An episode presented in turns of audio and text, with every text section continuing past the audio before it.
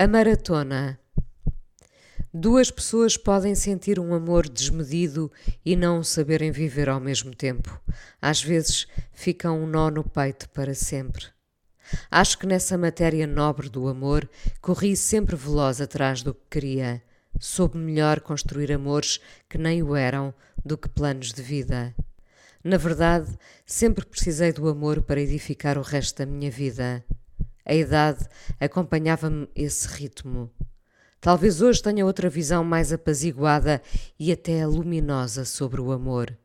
Não sufocamos sem ele, mas aprendemos a amar as coisas essenciais. Acontece muito não cairmos ao mesmo tempo nos braços um do outro. Diria até que agora acontece menos. O amor, sobretudo quando já somos mais velhos, pode demorar tempo a harmonizar-se e as pessoas desistem. As pessoas atiram a toalha ao chão antes de se terem enrolado nela. O amor aperta e dói. Temos de aceitar que há gente que foge dele para seguir ileso. Quando não caímos nos braços um do outro ao mesmo tempo, há sempre alguém que corre mais. Encaixa mil possibilidades por forma a ter o outro no seu dia, haja tempo ou não. Há sempre tempo para o amor quando o queremos muito. O que corre veloz encontra nessa corrida, às vezes, uma maratona solitária, um alimento para a alma e para o corpo, um bálsamo que também é um shot de vida. O amor agita-nos, não nos deixa dormir, nem de manhã, nem à noite. Há quanto tempo andas nessa corrida? Pergunta alguém que gosta de nós. Andamos há tempo suficiente para nos termos esquecido dos amigos, do que antes nos fascinava e, no limite, de nós próprios. Acontece muito. Há um dia, um dia que nos escolhe para nos beliscar e dizer que já chega.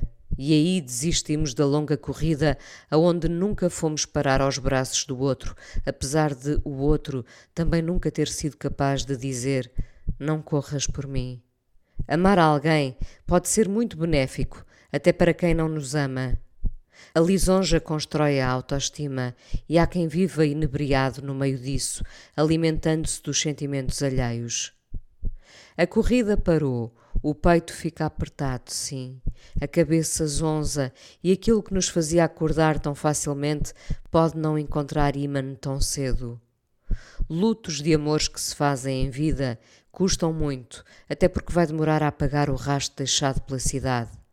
A cidade fica tatuada pelas palavras trocadas, até pelas não ditas, pelas canções ouvidas, até por aquelas que nunca chegaram ao outro, pelo cheiro daquela manhã, pela forma como nos sentimos especialmente bonitos enquanto ousamos essa conquista, a maratona.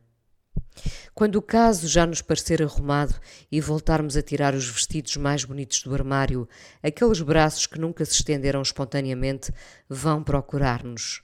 No fundo, como se de outro lado a percepção do fim da lisonja fosse uma súbita falta de combustível. E nada anda assim.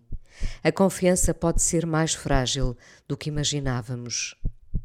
Há amores que se vivem a tempos diferentes e por isso mesmo nunca se chegam a viver. Amores errados na sua gênese, porque ninguém que se alimenta do outro sem dar nada em troca pode um dia vir a receber. Às vezes pode. Há pessoas destinadas para essa dádiva que as faz sentir vivas, muitas vezes também as que dizem que não há maneira de acertar no amor. Os caminhos são todos válidos, na verdade. Maratonas, peregrinações, escaladas. É difícil neste tempo o amor ser uma coisa límpida e simples, porque o verdadeiro amor devia ser assim, sem nunca ser esquemático, sem nunca termos de dizer que não amamos quando amamos, sem fugirmos com o nó na garganta e o aperto no peito. As pessoas misturam a atração pelo outro com a atração de ver problemas onde eles não existem. Há um magnetismo no obstáculo que está por deslindar. A cabeça dos adultos torna-se um labirinto e os amores morrem sem terem acontecido.